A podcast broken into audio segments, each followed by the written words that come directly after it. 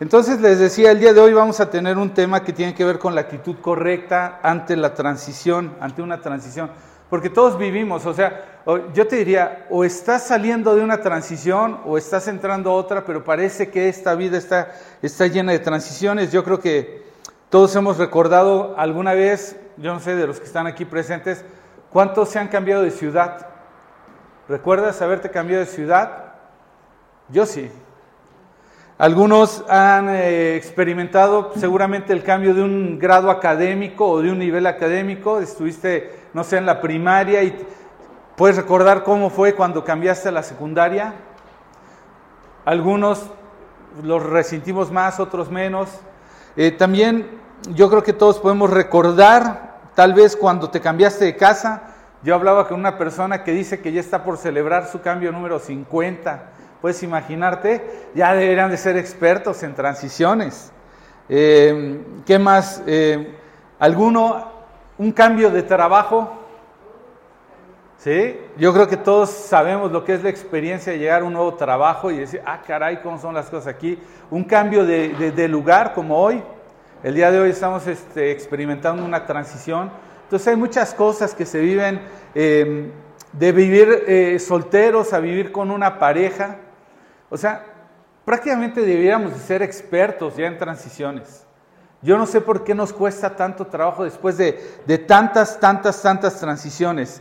Y el problema en sí no es que estemos en transición tras transición.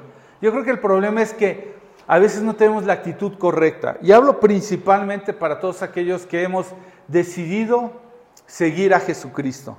Eh, yo creo que ahí es a donde hemos fallado en un en una eh, actitud incorrecta en nuestro corazón. Y a través de una historia el día de hoy, eh, Dios nos ha dado una historia en su palabra que, que me muestra eh, la actitud correcta de una transición y eso está en, la, en el libro de Samuel, en el primer libro de Samuel. Para quienes nos siguen y para los que están aquí siempre les invito, tengan una libreta de verdad. A veces creemos que tenemos una mente tan poderosa para retener y la verdad es que tan solo hemos salido y ya se nos olvidó de qué fue el mensaje. Entonces, ten una libreta, ten tu Biblia a la mano. Primer libro de Samuel, capítulo 25.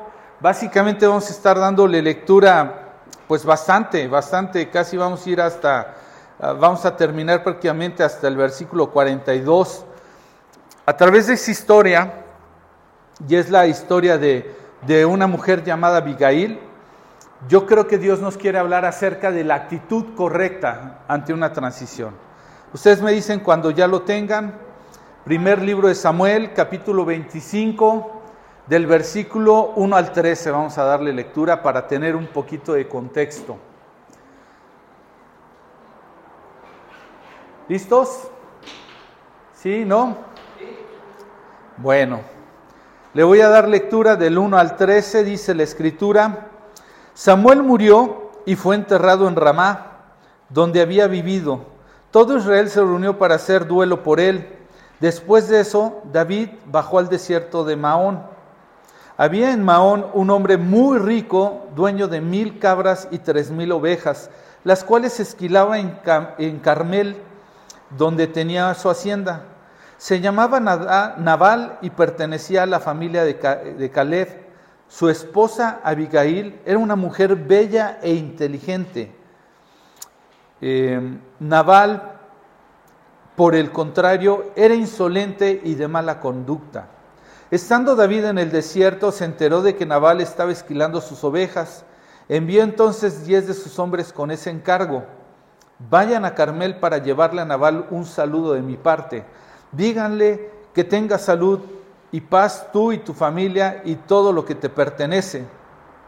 Acabo de escuchar, eh, perdón, acabo de escuchar que, está que estás esquilando tus ovejas. Como has de saber, cuando tus pastores estuvieron con nosotros, jamás los molestamos. En todo el tiempo que se quedaron en Carmel, nunca se les quitó nada. Pregúntale a tus criados y ellos mismos te confirmarán. Por tanto, Agradeceré que recibas bien a mis hombres, pues este día hay que celebrarlo.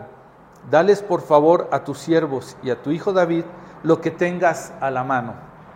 Versículo 9 dice, cuando los hombres de David llegaron y le dieron a Nabal este mensaje de parte de David y se quedaron esperando, pero Nabal les contestó, ¿y quién es ese tal David? ¿Quién es el hijo de Isaí? Hoy día son muchos los esclavos que se, se escapan de sus amos. ¿Por qué he de compartir mi pan y mi agua y la carne que he reservado para mis esquiladores con gente que ni siquiera sé de dónde viene? Dice el 12, los hombres de David se dieron la vuelta y se pusieron en camino. Cuando llegaron ante él, le comunicaron todo lo que Nabal había dicho. Entonces David les ordenó, ciñanse, em, ciñanse sus espadas, su, perdón, ciñanse todos la espada. Y todos, incluso él, se ciñeron y acompañaron a David unos 400 hombres mientras que otros 200 se quedaron cuidando el bagaje. ¿Tenemos todos más o menos qué es lo que está pasando? ¿Tenemos claridad o no? ¿O fue mucho texto?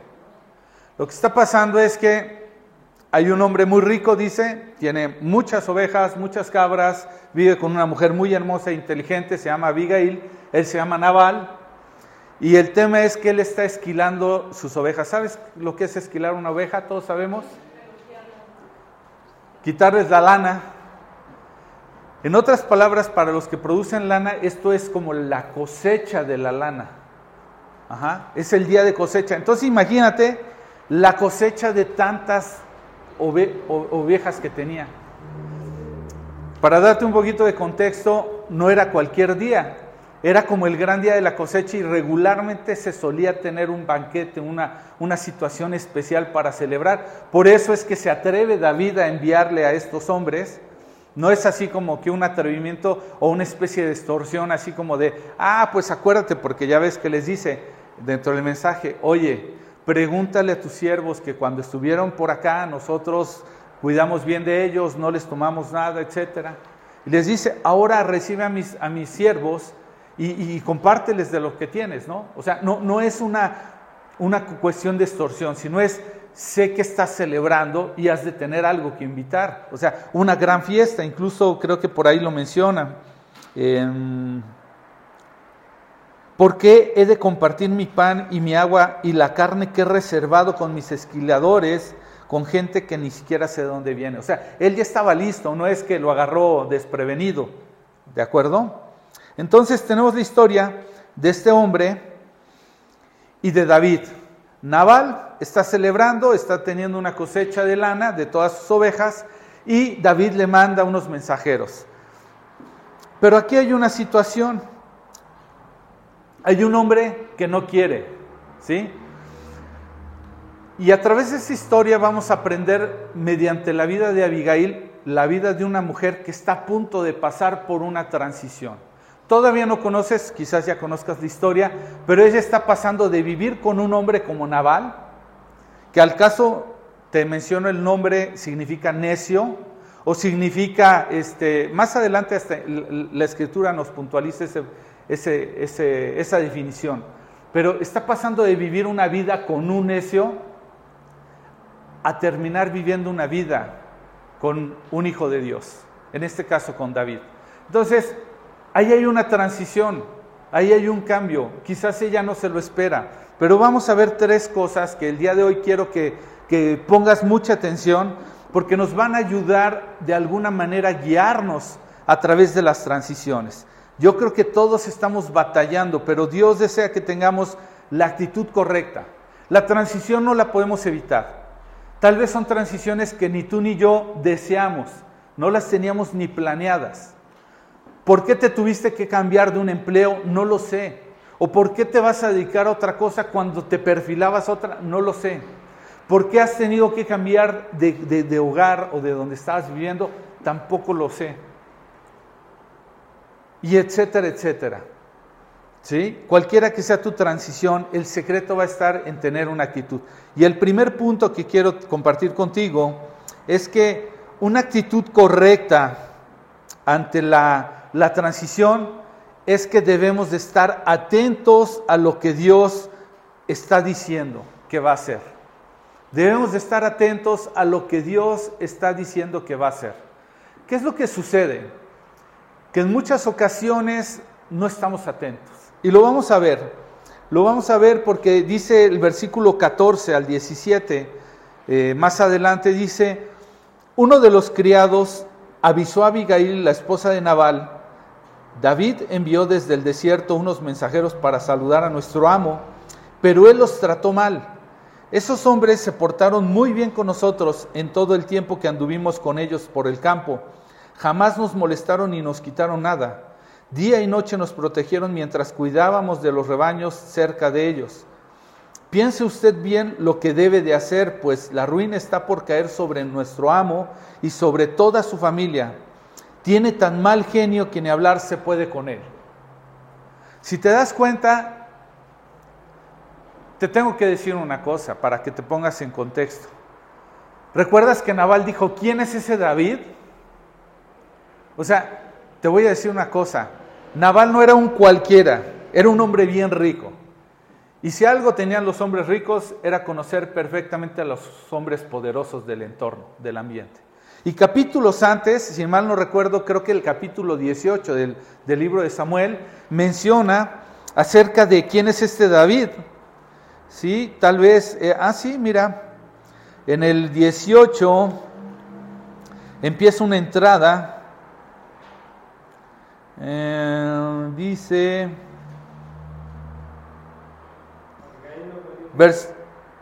¿en cuál versículo es? 18. No, 18, pero ¿de qué capítulo estás tú? No, no, no, yo, yo, estoy, yo estoy hablando una referencia de David, esto está en el 18, si mal no recuerdo, capítulo 18, versículo 5 dice, um, el 6, dice, ahora bien, cuando el ejército regresó después de haber matado David al filisteo, ¿sabes? David se hizo famosísimo por matar a un filisteo. O sea, el máximo de los guerreros de los filisteos, David lo mata. ¿Te parece poco para tener un poquito de fama en medio de la época? Bueno, pues cuando regresó David, después de haber matado al filisteo, de todos los pueblos de Israel salían mujeres a recibir al rey Saúl y al son de liras y panderetas cantaban y bailaban y exclamaban con gran regocijo, Saúl destruyó, destruyó un ejército, pero David aniquiló a diez. O sea, y eso dice el, el 8, disgustado por lo que decían, Saúl se enfureció y protestó. O sea, Saúl era el rey. David estaba tomando tanta fama que de los pueblos de Israel todos hablaban de la gran victoria de David. Entonces dime si este Naval sabía algo de David o no. Entonces cuando dijo, ¿quién es ese David? Sabía hasta de quién era hijo. Se estaba burlando prácticamente. Entonces una actitud incorrecta ante la transición es no estar atento a lo que Dios quiere hacer. ¿Sí? Este hombre estaba cerrado, este hombre estaba necio. Y tengo que decírtelo, muchas veces en la transición estamos más enfrascados en la necedad que en estar atentos qué es lo que Dios quiere hacer, por qué Dios movió la siguiente pieza en nuestra, en nuestra vida. Un necio se caracteriza por lo que termina diciendo el versículo 17. Le dice este mensajero que va con Abigail, le dice, tiene tan mal genio que ni hablar se puede con él. De verdad, me da pena decirlo, por lo menos hablo por mí, pero incluso hablando de esta búsqueda de un espacio, de verdad ya de repente me decía un alguien algo y yo así como de, mm, ya no, no, no, ya ni me digas cerrado completamente, malhumorado completamente. La actitud incorrecta es cerrarte, malhumorarte, eh, eh, enojarte, neciar. Dirían por ahí eh, en las empresas, resistirte al cambio. Pero ¿cuál es la actitud correcta? Lo que vemos en esta parte de la historia es que Dios está dando una, dirección a Abigail. Abigail ni le estaba esperando. Llega un mensajero y le dice, Abigail algo, que ella debe de actuar ante una situación de cambio que viene sobre su vida y necesitaba estar atenta a lo que Dios decía. Y empieza por decirle, uno de los criados avisó a Abigail. Y sabes una cosa, Dios siempre nos está anticipando, siempre, siempre, siempre nos está anticipando lo que Él quiere hacer, pero muchas veces nosotros no estamos atentos a lo que Él quiere. Si bien recuerdas capítulo 15 del Evangelio de Juan, en el, en el versículo 15, está diciendo el Señor Jesús, ya no les llamaré siervos porque el siervo no sabe lo que su amo va a hacer, les llamaré amigos. Si alguien lo tiene a la mano más rápido que yo, pero Juan capítulo 15, versículo 15. Aquí está. Si tú recuerdas este pasaje es donde está diciendo, yo soy la vid, ustedes los pámpanos, lejos de mí nada pueden hacer. En otras palabras, tenemos que estar agarrados del Señor. Pero en el versículo 15 le está diciendo, ya no los llamo siervos, porque el siervo no está al tanto de lo que hace su amo. Los he llamado amigos porque todo lo que mi padre le oí decir se los he dado a conocer a ustedes. Lo primero que tienes que hacer y que tengo que hacer cuando se avecina un cambio es inmediatamente a dónde, correr a dónde, correr a tu amigo y decirle, no estoy entendiendo, necesito que me ayudes, dame entendimiento porque no estoy entendiendo por qué está pasando lo que está pasando, porque es que me está cambiando la vida de esta manera. Y créemelo, Dios va a poner aviso de una u otra manera. Dice más adelante el mismo versículo 17 en, en, 1 Samuel 25, dice, claramente le dice este siervo, piense bien usted lo que debe de hacer. Hay una advertencia de detente a pensar lo que tú debes de hacer. Pensar antes de actuar realmente para muchos de nosotros es pero dificilísimo. Primero están nuestros pies por delante y después nuestra cabeza y mucho menos el consejo de Dios. Muchas veces dejamos que nuestras emociones empiecen a tomar control de nuestros actos y nos llevan a reaccionar mal. Te lo dije y te lo compartía quizás en, el inicio de esta reunión cuando estábamos en el tiempo de estudio, cuando yo estaba buscando el espacio para, para reunirnos y que este hombre que ya tenía semanas en el trato, me dice así como de, ah, ¿cuál trato? Ah, estábamos haciendo algo y yo estaba así que hervía en mis emociones, casi diciéndole, que descienda fuego sobre tus locales, amigo. O sea, mis emociones me estaban rebasando, pero de verdad, providencialmente te lo puedo decir. Dios me detuvo con un pensamiento en el momento y me dijo, hijo del trueno, no, no es cierto. Me dijo, Luis,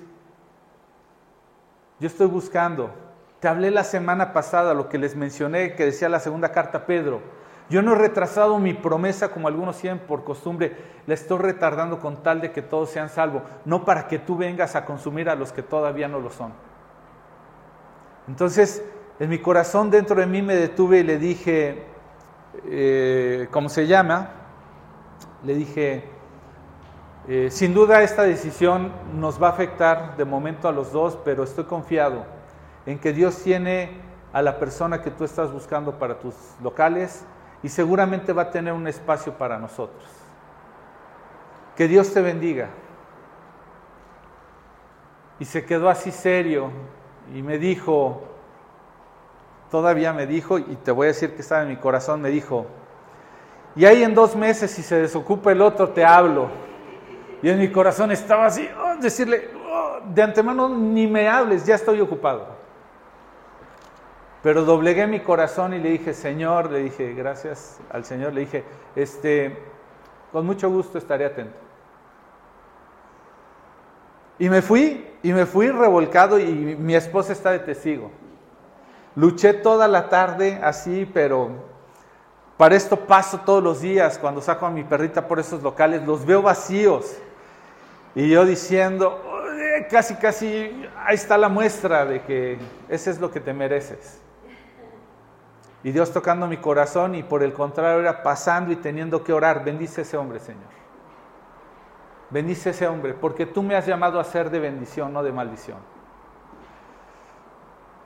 Y solo un corazón necio no está dispuesto ante la transición, pero un corazón dispuesto está atento a lo que Dios está hablando. Y entonces Dios puso un encuentro con la persona que está alquilando este espacio y creo que Dios tiene un propósito. Yo no sé por cuánto tiempo vayamos a estar o cuál sea el propósito de Dios, pero quiero estar atento. Quiero no ser necio, porque en mi corazón necio estaría, bueno, ni te platico todas las luchas que tuve buscando un espacio. Venían propuestas y yo diciendo, no, es que está muy chiquito, no es que esto, no es que el otro, no es que creo que merecemos algo muy, mucho mejor. Y es el orgullo y la necedad la que te tiene atrapado. Proverbios capítulo 19, versículo 2 dice que el de pies presurosos peca. Y a mí ya me ardía. Y yo creo que a muchos, yo no sé, cuando tienes un cambio, particularmente un cambio de casa, yo, he detectado algo que le he llamado el, el síndrome de la casa nueva. ¿Y sabes cuál es ese síndrome? Es ese síndrome de querer llegar a la casa y como ves las cajas y el montonadero, te desgastas los primeros días porque acomodas y acomodas y parece que las cajas se siguen multiplicando. Y tú sigues viendo igual y dices, ¿cuándo va a acabar esto? ¿Cuándo? Porque tú quisieras que en menos de dos días ya estuviera todo así en su lugar. Y te desgasta y te desgasta y te desgasta. Y le llamo el síndrome de la casa nueva porque lo que muchos años y mucho tiempo nos llevó a acomodarlo, queremos acomodarlo en dos días. Y estamos exhaustos. Y decimos, ya, no puedo más. Ya, hasta te, ya al principio hasta te molesta tropezarte con la caja de siempre. Ya al último ya nada más agarras, la brincas y lo que sea. Una fórmula correcta. ¿Sí? Ahorita la vamos a ver. Por último, en este punto dice, dice que este siervo le advierte, ni hablar se puede con él. Una persona con la que no se puede hablar no va a poder ni siquiera oír la voz de Dios. Tenemos que callar.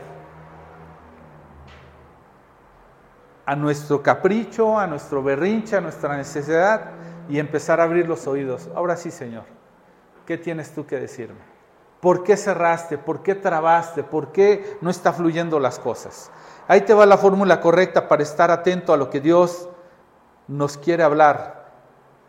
Recibir los avisos de Dios, pensar antes de actuar y no cerrar nuestro corazón, aunque no lo entiendas.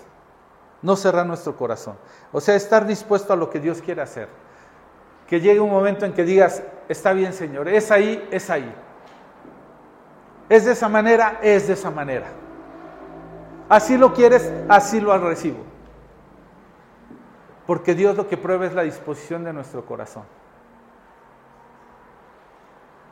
El punto número dos, si tú estás tomando nota, una actitud correcta ante la transición requiere de interceder por los que no están comprendiendo lo que Dios va a hacer. ¿Sabes que una de las cosas que más nos gasta en las transiciones es que cuando finalmente aceptamos que Dios está haciendo algo y que quizás no era como yo lo pensaba, empiezan a venir las voces que se oponen y que se resisten y que no les parece y que te empiezan a confundir. Pero es que ellos no están entendiendo lo que Dios está haciendo. No podemos esperar que esa gente entienda lo que Dios tiene como propósito con nuestra transición. Entonces, ¿qué tenemos que hacer? Tenemos que interceder por ellos. Porque si tú y yo no intercedemos por ellos, ¿sabes qué va a pasar? Te vas a desgastar terriblemente, me voy a desgastar terriblemente. Va a llegar un momento en que vas a decir, de por sí no puedo con el cambio, ahora menos puedo con toda esta gente que se levante en contra de esto. Lo que menos uno quiere cuando no está sobrellevando la transición es que todavía venga alguien y te diga, no, es que no me pareció. Es que te fuiste a vivir hasta no sé dónde, no estoy de acuerdo. Es que te cambiaste esa escuela, no me parece. Te hubieras metido a otra. Te compraste ese carro, no, no me lo compré porque no, no estoy de acuerdo. Te fuiste a vivir allá, este, te cambiaste de trabajo, ahora te vas a dedicar a esto otro. Y entonces uno oye, oye, oye, oye y dice, no, no, no, no, no. Párenle. Yo no quiero. Entonces tenemos que interceder. Interceder por todos aquellos que no están comprendiendo lo que Dios quiere hacer. Versículo 18 de 1 Samuel 25 dice, Sin perder el tiempo, Abigail reunió 200 panes, dos odres de vino, cinco ovejas asadas, 35 litros de trigo tostado, 100 tortas de uva, 200 tortas de higo. Después de cargarlo todo sobre sus asnos, les dijo a los criados, adelántense que yo los sigo. Pero Nabal su esposo no, no le dijo nada de eso, pero Nabal su esposo no le dijo nada de eso. Montada en un asno, Abigail bajaba por la ladera del monte cuando vio a David y sus hombres que venían en dirección opuesta, de manera que se encontraron. David recién había comentado, de balde estuve protegiendo en el desierto las propiedades de este tipo para que no perdiera nada, y ahora resulta que me paga mal por el bien que le hice. Que Dios me castigue sin piedad, sin antes del amanecer, no acabo con todos sus hombres. Ahí estaba David, ¿no? Ya igual que yo, diciendo, yo ahorita me encargo, si Dios no puede, yo me encargo. Pero sin embargo, gracias a Dios que está Abigail ahí. Versículo 23 dice, cuando Abigail vio a David, se bajó rápidamente del asno y se inclinó ante él, postrándose de rostro, rostro en tierra, se arrojó a sus pies y dijo, Señor mío, yo tengo la culpa. Deje que esta sierva suya le hable, le ruego que me escuche. No haga usted caso de este grosero de Naval, pues le hace honor a su nombre que significa necio. La necedad lo acompaña por todas partes. Yo por mi parte no vi los mensajeros que usted, eh, perdón, no vi a los mensajeros que usted, mi Señor, envió. Versículo 26 dice, pero ahora el Señor le ha impedido a usted derramar sangre y hacer justicia con sus propias manos, tan cierto como que el Señor y usted viven. Por eso pido que a sus enemigos y a todos los que quieran hacerle daño le pase lo mismo que a Naval. Acepte usted que este regalo que su servidora le ha traído y repártalo entre los criados que lo acompañan. Yo le ruego que perdone el atrevimiento de esta servidora suya. Ciertamente el Señor le dará a usted una dinastía que se mantendrá firme y nunca nadie podrá hacerle a usted ningún daño, pues usted pelea las batallas del Señor. Aun si alguien lo persigue con la intención de matarlo, su vida estará protegida por el Señor su Dios, mientras que sus enemigos serán lanzados a la destrucción. Así que cuando el Señor le haya hecho todo el bien que le ha, que le ha prometido y lo haya establecido como jefe de Israel, no tendrá usted que sufrir la pena y el remordimiento de haberse vengado por sí mismo, ni de haber derramado sangre inocente. Acuérdese usted de esta servidora suya cuando el Señor le haya dado prosperidad. David le dijo entonces a Abigail, bendito sea el Señor Dios de Israel que te ha enviado hoy a mi encuentro, y bendita seas tú por tu buen juicio, pues me has impedido derramar sangre y vengarme con mis propias manos. El Señor eh, Dios de Israel me ha impedido hacerte mal, pero te digo que si no te hubieras dado prisa en venir a mi encuentro, para la mañana no le habría quedado vivo a Nabal ni un solo de sus hombres, tan cierto como que el Señor vive. Y lo que vemos aquí es la actitud de Abigail. Abigail tenía todo para cambiar su corazón como el mío y como el de muchos, viendo la situación, diciendo, pues échatelo, pues si está de necio, hasta hubiera hecho apuestas, hubiera dicho a que le ganas. Sin embargo, empieza a interceder por Naval. Aun cuando sabe que él está equivocado, aun cuando sabe que a lo mejor David pudiera estar correcto o equivocado, ella qué buscó? No buscó ni lo que quería David ni lo que quería Naval, buscó lo que quería Dios. Hasta le dice, Dios le ha, le ha dado un llamado a David. ¿Sí? Le ha prometido que su descendencia iba a haber un linaje especial. Dijo, no se ensucie, es más, cuide su propósito para que cuando venga el momento en el que se cumpla no haya nada que lo manche. Empieza a interceder por todo mundo, ¿por qué? Porque reconoce que Dios tiene un propósito en medio de la transición. Tiene una actitud, dice lo primero que dice en el 18, sin perder el tiempo reunió ¿Qué es lo que está haciendo? No está dejando pasar tiempo. Se está preparando con lo que tiene a la mano. Ella está disponiendo de todo lo que ya tiene a su alcance. Y sabes una cosa, ni siquiera lo tiene que ir a buscar. Dios le ha ido proveyendo estas cosas. Pero muchas veces estamos tan enfrascados en nuestro microcosmos que no estamos viendo la cosmovisión de Dios en medio de las cosas, que no vemos ni siquiera de todo lo que Dios nos ha provisto para poder solventar la transición y aún seguir con el propósito de Dios. Esta mujer no perdió el tiempo, tomó lo que ya tenía la mano, empezó, dice el 23, cuando Abigail vio a David, ¿qué hizo? Bajó rápidamente del asno y se postró, se inclinó, rostro en tierra a los pies y dijo, Señor, yo tengo la culpa, ¿sí? Le ruego que me escuche, no haga usted caso de ese grosero naval.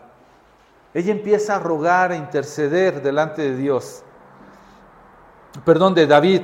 Y eso es lo que tenemos que hacer, empezar a rogar por todos aquellos que no están entendiendo la transición, que no están obligados a entender la transición quizás, que, a Dios no, les está, Dios no les está hablando.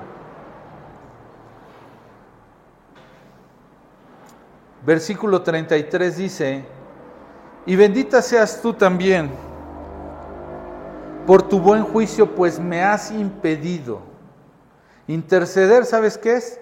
es ponerse en medio de alguien que no esté en condiciones de enfrentar las cosas.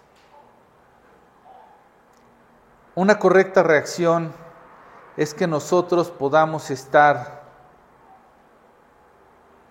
echándole agua al fuego y no gasolina. Si estás en medio de una transición, eres parte de una transición, créemelo. Lo que menos se está esperando de ti en el propósito de Dios es que vengas a echarle gasolina al fuego. Tú y yo hemos sido llamados a ser esos vehículos de paz. Hemos sido llamados a animar a otros, acompañar a otros.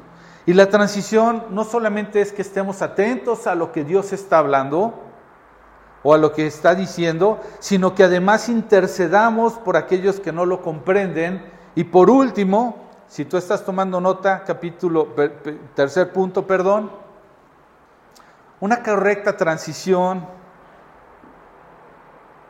requiere de que estemos tranquilos y dispuestos a servir inmediatamente en lo que Dios va a hacer.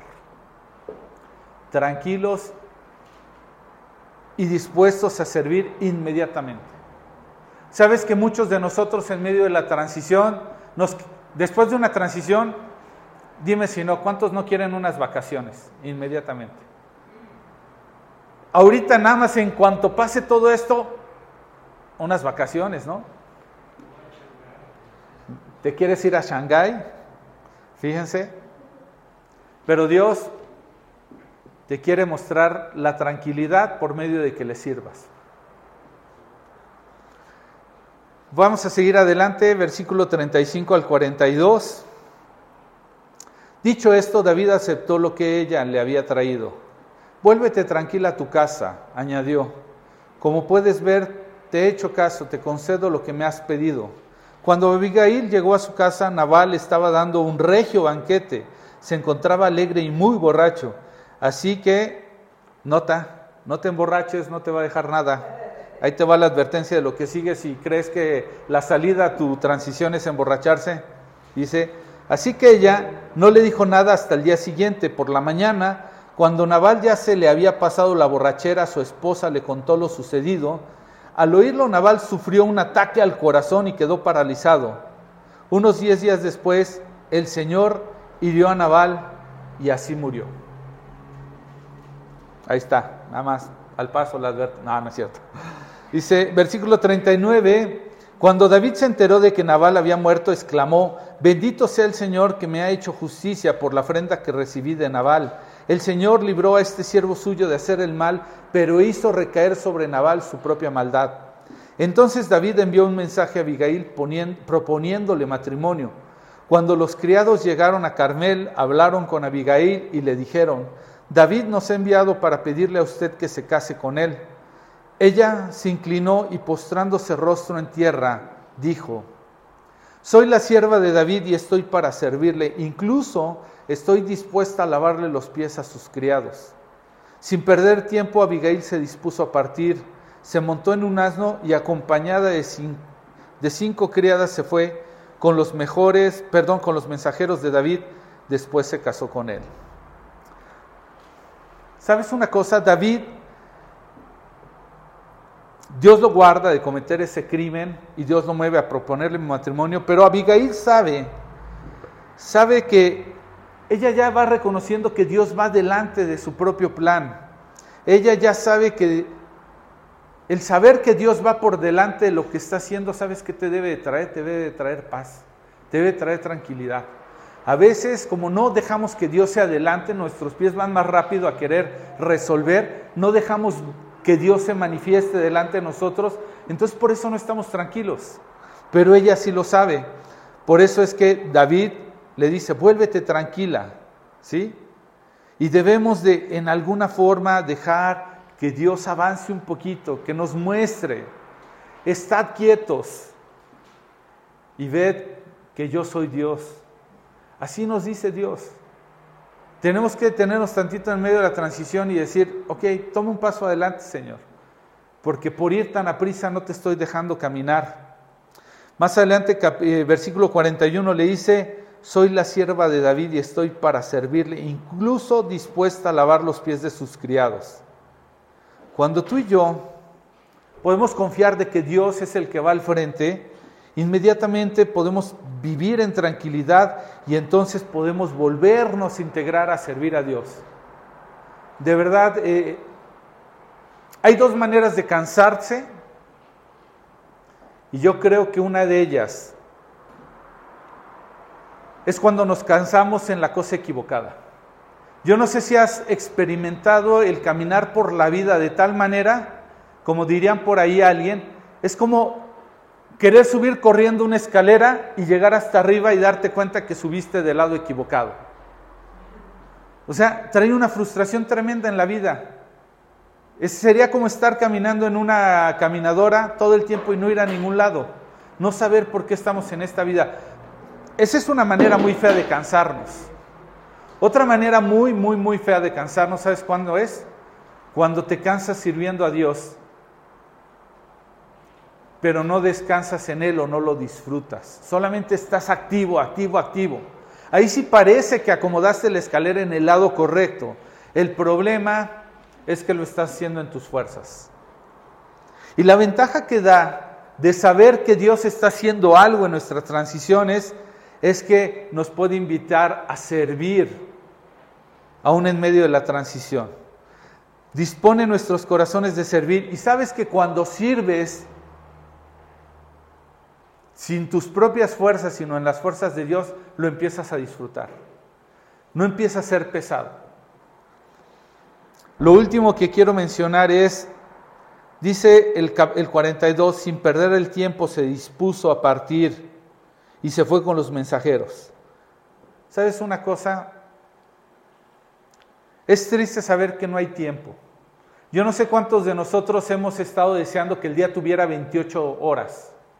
Hay veces que dices, híjole, bueno, hay unos que estamos tan cansados que decimos, ¿por qué no hacen los días de 12? Pero hay algunos que no nos da tiempo, que dices, es que hubiera querido hacer tantas cosas. Seguramente no hay tiempo. Así es que no tenemos tiempo que perder. Lo mejor es que entremos a la transición viendo lo que Dios quiere hacer, desgastándonos lo menos posible, dejando que Él vaya por delante, intercediendo para que Dios revierta a aquellos que están oponiendo o que nos están desgastando de más, empezar a descansar en Él y finalmente no perdiendo el tiempo, sirviendo en el propósito. Cuando tú te metas luego, luego que Dios te cambió en la transición y entiendas por qué te movió y te involucres por qué te movió a ese lugar o en esa forma, te vas a dar cuenta que así como que te subiste a la ola correcta. ¡Pum! El problema es cuando no tomas la ola correcta. ¿Qué pasa cuando no tomas la ola correcta? ¿Te ha pasado que la tomas a destiempo y se te revienta en la cara? Apenas te estás recuperando y ya viene la otra y otra vez y otra vez. Entonces, sé que es difícil, quiero orar contigo. Pero quiero orar contigo, quiero que vayas conmigo para finalizar segunda carta de Tesalonicenses capítulo 3. Segunda de Tesalonicenses 3. ¿Quién dice yo? Ya la tiene. Vamos a leer del 1 al 5. Segunda de Tesalonicenses, capítulo 3, versículo 1 al 5. Espérame, espérame, espérame, espérame. ¿Ya todos? ¿Sí? A ver, si le puedes dar lectura.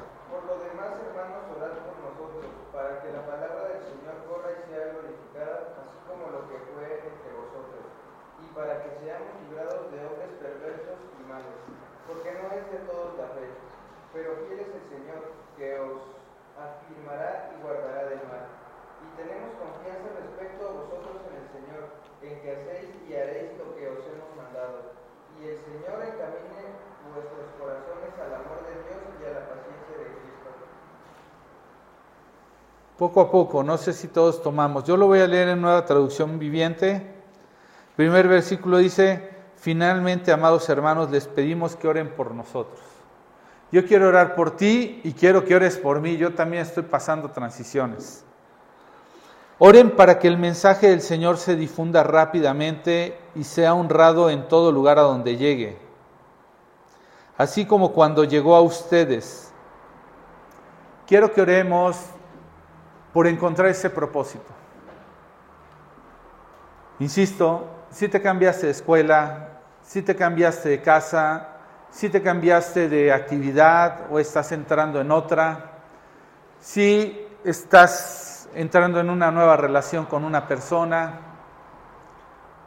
no sé cualquiera que sea tu transición, si estás regresando a conectar con otras personas, quiero que oremos para que encontremos el propósito de que se difunda rápidamente y sea honrado el Señor en todo lugar. Para eso Dios te movió. Para eso Dios te sacó de tu zona de confort, quizás me sacó de mi zona de confort, para que no perdamos de vista y oremos para que el Señor sea honrado y glorificado en ese lugar.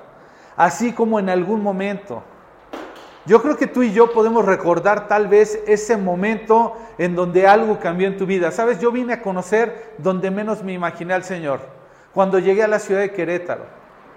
Cuando no conocía a nadie, ahí fue donde conocí al Señor. Ni siquiera en donde conocía a muchísima gente.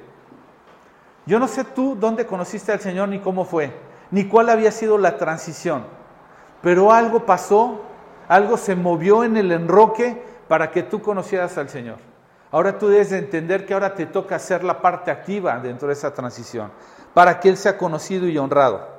Dice, oren también para que seamos rescatados de gente perversa y mala, porque no todos son creyentes. Vamos a tener adversidad, vamos a tener oposición en ese lugar.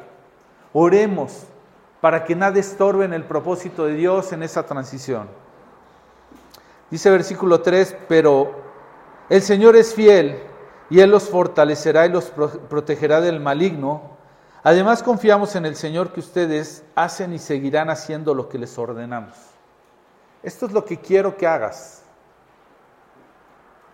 Esto es lo que quiero que, tú sigas haciendo, dice el Señor. Ahí, escucha no mi voz, escucha la voz de Dios. Yo quiero que sigas haciendo lo mismo que ya se te había ordenado, aún en ese lugar a donde acabas de llegar. Que el Señor los guíe de corazón a un entendimiento total y a una expresión plena del amor de Dios y a la perseverancia con paciencia por que proviene de Cristo. Vamos a terminar haciendo esta oración. ¿Les parece? ¿Sí? ¿No? Padre Celestial, te quiero dar gracias, Dios, por los cambios. Te quiero dar gracias por nuestras vidas y todo lo que enfrentamos en ellas. A veces tenemos que confesar que no es fácil, que a veces no hemos querido, que a veces ya quisiéramos volvernos atrás a donde estábamos. En ocasiones se puede, en ocasiones no, Señor. Pero te quiero rogar que no perdamos de vista, Señor, que hemos sido movidos a ese lugar para que tu nombre sea conocido, honrado y glorificado para que no se nos olvide, Señor, que no se está buscando nuestra comodidad en este mundo, sino nuestro propósito en este mundo. Señor, te ruego por todo aquello que se levante adverso a nosotros. Y especialmente con la misión que tú nos has entregado de darte a conocer. Va a haber gente que nos va a provocar en nuestra forma de ser, en nuestro carácter, en nuestra persona, nos va a llevar a cometer cosas indebidas, nos va a llevar a fallar a tu nombre. Pero queremos honrarte, Señor. Danos la fortaleza, ayúdanos con esos adversarios. Te pido, Señor, como, como dice aquí en tu palabra, que nosotros podamos perseverar, que sigamos haciendo lo que veníamos haciendo o aún más, porque tú estás con nosotros, Señor. Gracias por los cambios, los agradecemos. En aquellas áreas donde no las entendemos, te pedimos claridad. En aquellas en donde no parece cierto el camino, te pedimos dirección. Pero en todo esto te pedimos gozo y paz y descanso de saber que queremos hacer tu voluntad, Señor. Ayúdanos. Ayúdanos, Padre, en medio de los cambios. Queremos glorificar tu nombre y el nombre de Jesucristo.